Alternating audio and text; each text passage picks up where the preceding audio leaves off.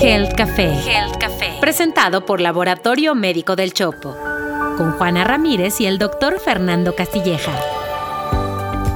Uno de cada 100 niños en el mundo presenta autismo y esta condición se incrementa 17% cada año. Así que para entender las diferentes facetas del espectro autista, hoy dedicaremos este episodio de Gel Café a hablar del tema. Creo que por suerte, Fer, existe un nivel creciente de interés sobre la salud mental. De hecho, después de nuestro episodio dedicado a la salud mental, recibimos muchas notas con la intención de profundizar sobre algunas de las condiciones que mayormente afectan a la población en temas de salud mental. Y uno de ellos, para sorpresa de muchos, es justamente el autismo, porque hay más niños diagnosticados con autismo que con cáncer o otras enfermedades. Así que la frecuencia con la que nos encontramos este tipo de retos es muy importante. Así que me da mucho gusto que podamos dedicar este episodio a hablar del tema. Y Fer, ¿por qué no empezamos por definir qué es el autismo? El autismo o el trastorno del espectro autista, que es el nombre correcto. Y espectro porque hay varias, este, varias manifestaciones. Y además en varios niveles. En varios niveles de funcionamiento. Es, es una afectación eh, neurocognitiva donde el cerebro físicamente está afectado. Y esta afectación física del cerebro tiene consecuencias en diferentes facetas del desarrollo del ser humano dependiendo, lo vamos a identificar dependiendo mucho en qué etapa se ven estas manifestaciones que van, las más comunes, en temas de socialización de la persona, el chico, la niña o el adulto, temas de socialización, de lenguaje, de comportamiento, inclusive en algunos casos temas eh, motores, capacidad motriz, capacidad de marcha, capacidad de lenguaje, eh, escrito, hablado, entendido, que esa, esa faceta es muy importante, cómo los chicos o chicas con, con autismo detectan o perciben a su medio ambiente hablado o no hablado, inclusive en las manifestaciones más extremas del espectro autista puede haber crisis convulsivas y deterioro neurocognitivo. De hecho, se conocen cinco variantes, vamos a decir, del, del trastorno del espectro autista el, síndrome de Asperger, que es un, poco el más conocido. Sí, que ha sido, ha sido célebre por, por figuras Así es, muy importantes que, que, tienen. Que, es uno de los, que es una de las, eh, vamos a decir, de las facetas del, espectro autista más funcionales. Y luego viene el síndrome de Red, que es muy agresivo, es fundamentalmente se presenta en niñas a edad temprana, este, porque tiene ahí una ligadura con el cromosoma X, entonces es más común en niñas y es muy, muy eh, disfuncional. Luego está el, síndrome de Kanner o es el, vamos a decir que es el autismo clásico. Estos chicos no llegan a ser tan funcionales, pero son las manifestaciones más, más comunes. Y luego hay un par de síndromes o de, conjuntos del espectro autista que no están del todo bien integrados. Por ejemplo, el, trastorno desintegrativo de la infancia y el, y el otro que tiene un nombre complejo que se llama trastorno pervasivo del neurodesarrollo y que al final del día son fases o profundidad de las manifestaciones del espectro autista. Y creo que justamente el reto es ese, ¿no? Por un lado que no hablamos de una sola manifestación, sino de al menos cinco tipos de, de síndromes alrededor del espectro y luego de diferentes niveles. Y esos niveles, tú lo decías muy bien, tienen que ver con el nivel de funcionalidad que puede tener la persona a pesar de su condición. Y el otro reto es el diagnóstico, Fer, porque no es, no es una prueba de laboratorio, este, no, no, no podemos pasar por un tomógrafo y entonces determinar esta, esta situación. Entonces, hoy es importante que quienes nos escuchan sepan, este eh, síndrome o, este conjunto de síndromes del espectro autista son eh, diagnosticados hoy por expertos en neurodesarrollo. ¿Quiénes son expertos en neurodesarrollo? Los neurólogos pediatras, los psiquiatras, los psicólogos especialistas en, este, en esta etapa del desarrollo, los pedagogos con especialidad en desarrollo neurológico, quienes pueden aplicar pruebas eh, que son test, básicamente, y, poder establecer si, si esta es una de las condiciones de, la persona. Ahora, una cosa es sumamente importante. ¿Quién detecta a estos niños? Esto te iba a decir justo. ¿Cuáles son los, las señales que tendrían que encender las alertas? Y lo hablábamos el otro día en nuestro episodio sobre salud infantil. Pero, pero ¿cuáles son esas señales que deberían alertar a los padres? Mira, lo más importante es saber que los padres y los pediatras son las primeras personas que se pueden dar cuenta de las manifestaciones. ¿Y cuáles son las manifestaciones? Primero, tenemos que recordar, como lo conversamos en un capítulo previo, que todos los seres humanos tenemos hitos, tenemos momentos de nuestra vida que tenemos que ir cumpliendo, como pararnos, como caminar, como gatear, como hacer torres de tres cubos, como empezar a agarrar un lápiz, etc. Entonces, los padres y los pediatras empiezan a detectar que estos hitos o estas, vamos a decir, cosas que se tienen que cumplir, no las cumplen.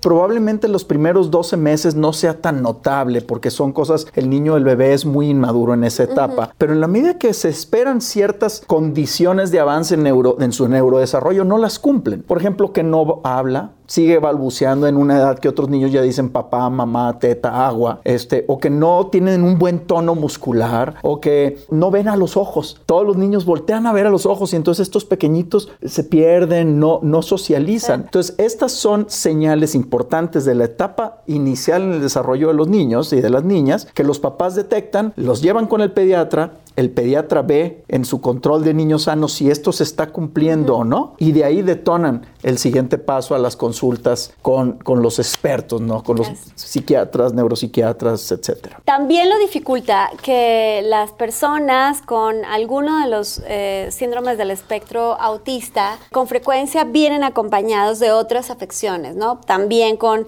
síndromes de, de hiperactividad o de trastorno obsesivo compulsivo, este, o síndromes generalizados de ansiedad ansiedad o depresión. Y entonces, cuando el niño no es diagnosticado en la infancia, cuando pasa a ser adolescente, cuando pasa a ser adulto, lo más común es que en su entorno se ha identificado como alguien poco empático poco social, desagradable y que incluso podría tacharse sus respuestas como agresivas o groseras. Y en realidad se trata de alguien que socializa distinto o que, o que conecta de una manera en la que el resto de las personas lo, hacemos de una manera diferente. Y entonces lamentablemente son víctimas evidentemente no solo de bullying sino de rechazo, de discriminación, cuando pues en realidad tendríamos que aprender a tener un entorno familiar, social, educativo más incluyente en el que ellos tuvieran ese espacio. Y, de hecho, a ver, en algunos, en muchos de los casos, por ejemplo, las personas que tienen trastorno del espectro autista clase 1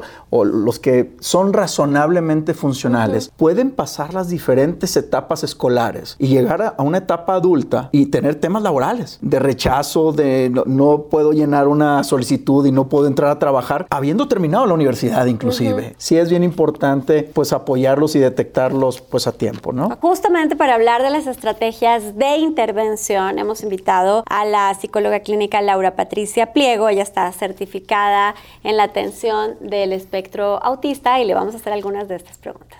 Laura, pues de nuevo bienvenida y empecemos por explicarle a la audiencia cómo se diagnostican las diferentes manifestaciones del espectro autista. Muchas gracias por la invitación. Y bueno, principalmente el diagnóstico es complejo en el sentido de que el primer año de vida los niños son perfectamente como cualquier otro como cualquier otro niño y a partir de ese primer año puede haber problemas de lenguaje y de alimentación, que es por lo que llegan los papás a consulta. Y entonces en ese momento los papás dicen, algo está pasando con mi hijo porque no está actuando normalmente. A veces también cuando lo llevan al pediatra en ese término, el pediatra dice, hay un problema de desarrollo, está retrasado en alguna, en alguna cosa, y empieza esta parte de ir a un psiquiatra o a un psicólogo o a un neurólogo, o sea, ya empieza como este recorrido para poder establecer el diagnóstico. Principalmente, eh, lo primero es que son como lo que ahora se llama picky eaters, o sea, nada más van a comer determinadas cosas, va a tener problemas de lenguaje. Una vez que los papás empiezan a decir, bueno, está pasando esto, ah, eh, ¿qué, es lo que necesitamos entender?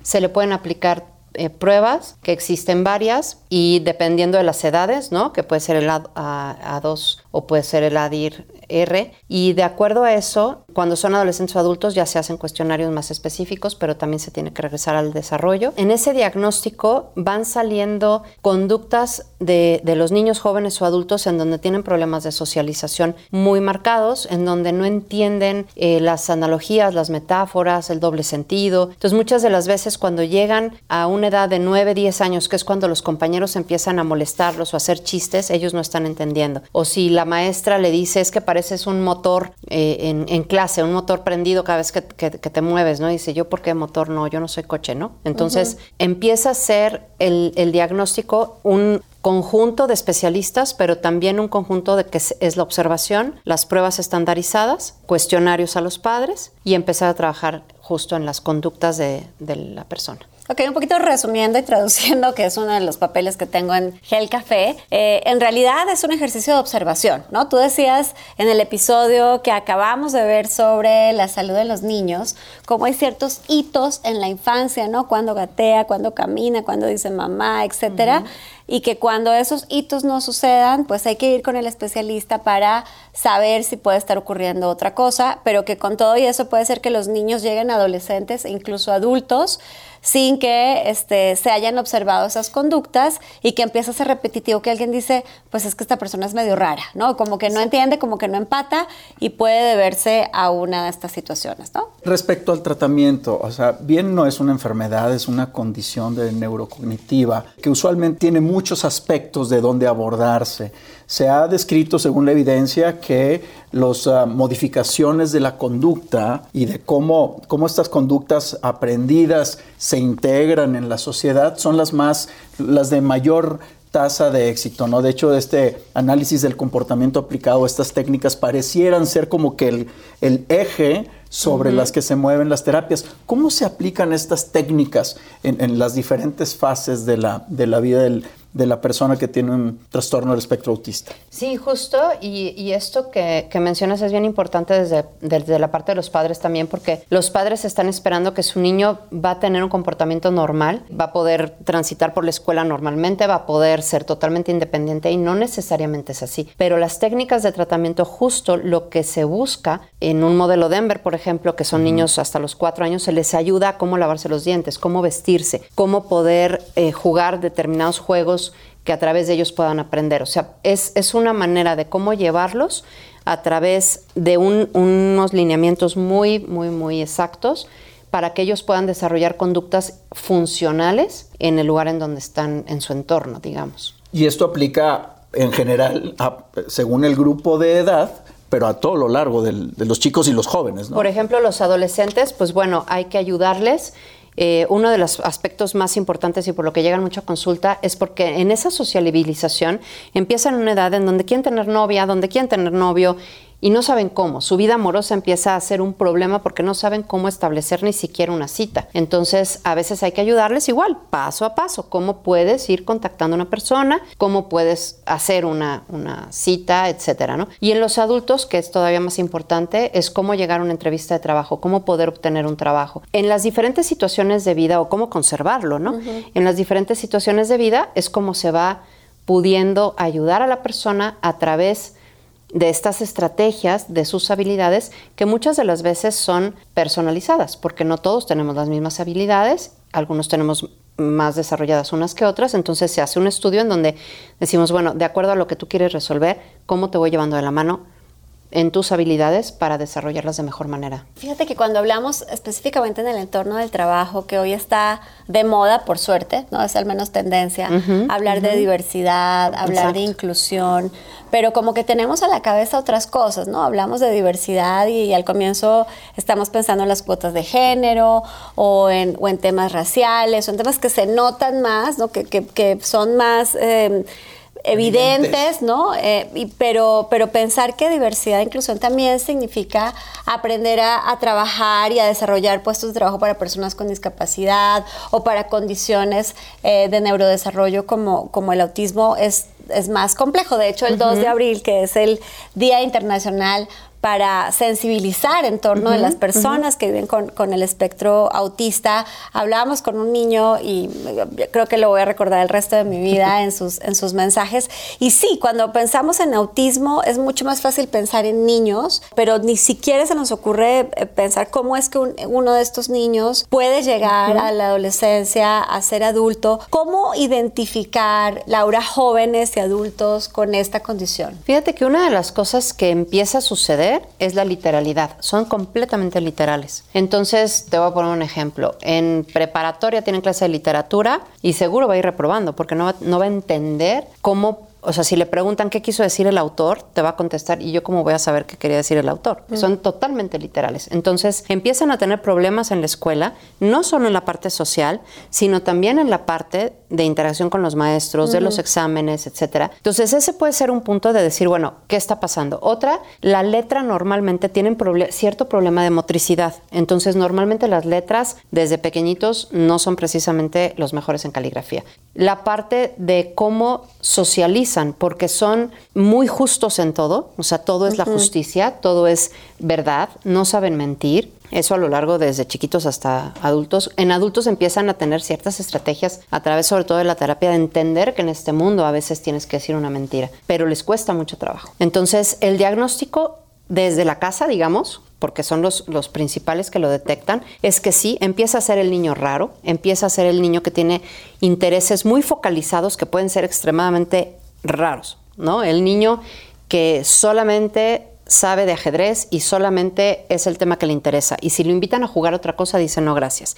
Invita a los niños a jugar a su casa a los 9, 10 años, a los 12, a los 15 y va a querer jugar ajedrez. Y a lo largo de la vida van a ser adultos que quieren hablar de su tema, entonces eso socialmente tampoco es como tan adecuado. Entonces te empiezas a dar cuenta, en ese reconocimiento de adolescentes y adultos, te empiezas a dar cuenta que su plática está focalizada, que no es empático de alguna manera, es una de las primeras cosas que destacan, y no es que no lo sean, pero son empáticos, generalmente padecen ansiedad y depresión, tienen el deseo en algunos casos en alta funcionalidad, porque hay diferentes grados, por así llamarlo, y pueden tener todo el deseo de socializar, pero no saben cómo hacerlo. Entonces, tú como papá, como hermano, como primo, como amigo, te empiezas a dar cuenta que las estrategias que está usando para acercarse a los demás no son adecuadas y son muy evidentes que están equivocadas. En esta misma lealtad que se tiene, por ejemplo, como amigo, también puede ser una dificultad porque jamás él va a imaginar que la otra persona lo puede defraudar. Entonces se, les rompe el corazón a cada rato. Fíjate lo importante que es aquí no ponerle etiquetas a las personas. ¿no? Es que este es raro, ¿no? O es que este contesta mal, ¿no? Porque además son personas, como son tan lineales y tan literales, que para el resto de nosotros este, puede sentirse agresivo y desagradable, confrontativo, y en realidad habría que tratar de, imagino yo, ponerse siempre la tarea de ver un poquito más allá antes de la etiqueta. Y un poco alineado esto que estamos conversando y que tiene que ver con la socialización de un paciente que pertenece al espectro autista, está la integración dentro de la familia. Entonces, eh, el papel de los padres, de los hermanos, del soporte familiar del núcleo interno se convierte en algo sumamente importante, pero que en muchas ocasiones hay un retraso por falta de, reconocimiento de que existe el problema, por el duelo, el dolor, la negación inclusive. ¿Cómo involucramos a las familias? ¿Es nativamente eh, natural que ellas estén involucradas o, o, hay también un proceso detrás, no nada más con el chico o la chica, sino con las familias para adaptarse a esta nueva realidad no convencional. Hay que trabajar mucho con la familia desde las expectativas de los padres que traen arrastrando desde que son niños y cuando llegan adolescentes dicen, bueno, de niño a lo mejor no hizo algunas cosas, pero de adolescente yo creo que sí, no las va a hacer. el duelo que tú bien mencionas de los padres es terrible. ¿Qué pasa? Hay una negación enorme. Mi hijo no tiene autismo, mi hijo no puede tener Asperger, mi hijo no, o sea, no. Esta parte de poder realmente involucrar a la familia y, hacerles entender, hay, una, hay un video y una analogía de una de las fundaciones de Asperger que me encanta porque dice, un, un, niño con autismo, un joven con autismo, un adulto con autismo, es como un ser humano que llega a un planeta en donde ve seres humanos y ve todo idéntico que en la Tierra, pero al momento que trata de socializar y hablar con los demás, hablan totalmente diferente y las reglas son distintas. Y la familia hay que enseñarle a que nos ayude, porque son los principales terapeutas en realidad, a que puedan ayudarles a desarrollar esas estrategias que a lo mejor ven en consulta en la vida diaria y que puedan entender ese mundo que no lo consideran suyo, porque ellos no lo consideran suyo. Es como decir, pues estoy aquí, pero caí aquí por accidente y no estoy entendiendo qué es. Y la familia es primordial para ayudarles a entender y cobijar un poco, pero poder explicar y que ellos entiendan que es una discapacidad con todas sus letras y eso es muy fuerte, un proceso sumamente importante que no podemos dejar de lado, porque si la familia no entiende que hay una discapacidad en menor o mayor grado, que puede ser solamente la ayuda para no dejarse defraudar en ahora las estafas que hay tanto, ¿no? Porque creen en la gente, ellos no, no saben mentir. Entonces es desde el cocheo, ¿no? De la familia de decir, oye, si hay gente mala, no puedes creer en todos. Pero si la familia no cree que, que tiene autismo y dice, mi hijo no puede tener una discapacidad, esa persona se encuentra verdaderamente sola en un mundo extraño. Laura, pues sin duda interesante este, este tema y creo que lo interesante también en Gel Café es poder poner estos temas en la mesa para que se vuelvan parte de la conversación de café, ¿no? En las familias y puedan identificar estas cosas a tiempo. Muchas gracias por aceptar nuestra invitación en Gel Café. Al contrario, muchísimas gracias a ambos. Gracias. Y a propósito del 2 de abril, Juana, eh, pues tuvimos la oportunidad de acercarnos con estos grupos a quien aprovecho para saludar a Papache Autismo, Angelitos con Autismo AC y a Fundación Abriendo Posibilidades. Todas ellas se dedican a la concientización sobre, sobre el trastorno del espectro autista, pero a la inclusión, pero a la conversación y a la gestión pues, de políticas públicas para que todos estos niños, estos jóvenes tengan acceso a puestos, a educación y que las familias tengan el soporte necesario. De hecho, les dejamos aquí sus páginas web para que entren y, y, los, apoyen, por favor. Pero fíjate lo intolerantes que somos, que me acuerdo, era, era una manifestación en domingo donde mayoritariamente había niños y, adolescentes y sus, familias, todos vestidos de azul. Era domingo, Fer, y la gente estaba desesperada tocando el claxo, cuando además estos ruidos son parte de las cosas que alteran y perturban a, a las personas con autismo. Entonces, bueno, tantas cosas que tenemos que aprender, pero bueno, sumar sumándonos desde Expansión y desde Gel Café a este movimiento de las organizaciones, ¿qué te parece si compartimos lo que nos enseñaron? Nos enseñaron los mitos Y, y realidades sobre el autismo. Y voy a arrancarme con los mitos. Y uno, el autismo no es causado por vacunas. Nada tienen que ver. Dos, da por consumir alimentos con gluten o caseína. Falso. Tres, es contagioso o hereditario. Falso, no es cierto. Y cuatro, las personas con autismo viven en su mundo. No, no viven en su mundo, viven en este mundo que tenemos que hacerlo más incluyente para todos. Y otra cosa también que nos enseñaron este grupo de personas, pues son las realidades del autismo. Uno, las personas con autismo se comunican aunque no hablen. Está en nosotros también tener la sensibilidad para entenderlos.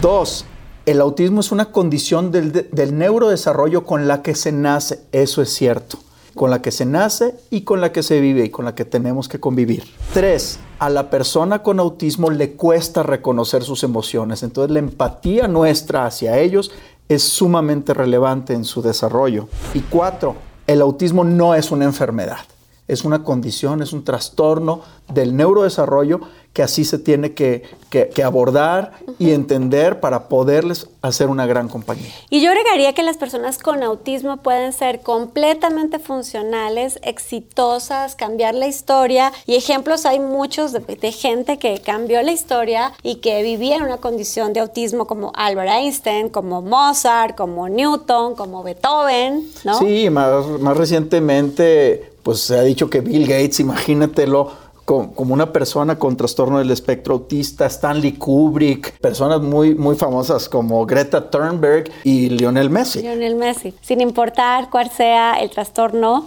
este, algunos tenemos trastorno de poca empatía con el resto, así que vamos a aprender a hacer un mundo más incluyente. Pues esperamos que este episodio de Gel Café les haya gustado y que nos haya invitado a todos a ser más empáticos. No olviden suscribirse en las plataformas en las que nos estén viendo o escuchando para que no se pierdan ni un solo episodio de Gel Café y escríbanos que ya vieron que sí los escuchamos para hablar de las cosas que nos interesan a todos. Fer, ¿dónde te encuentran? A mí me encuentran en Fernando Castilleja, tanto en Instagram como en Facebook. Y a mí me encuentran como Juana Ramírez o Juana Ramírez Soin en Instagram para que sigamos la conversación. Así que nos vemos el próximo miércoles para tomarnos un café y hablar de salud aquí en Health Café. Esto fue Health Café, presentado por Laboratorio Médico del Chopo. Análisis clínicos y estudios especializados. Un podcast de Grupo Expansión.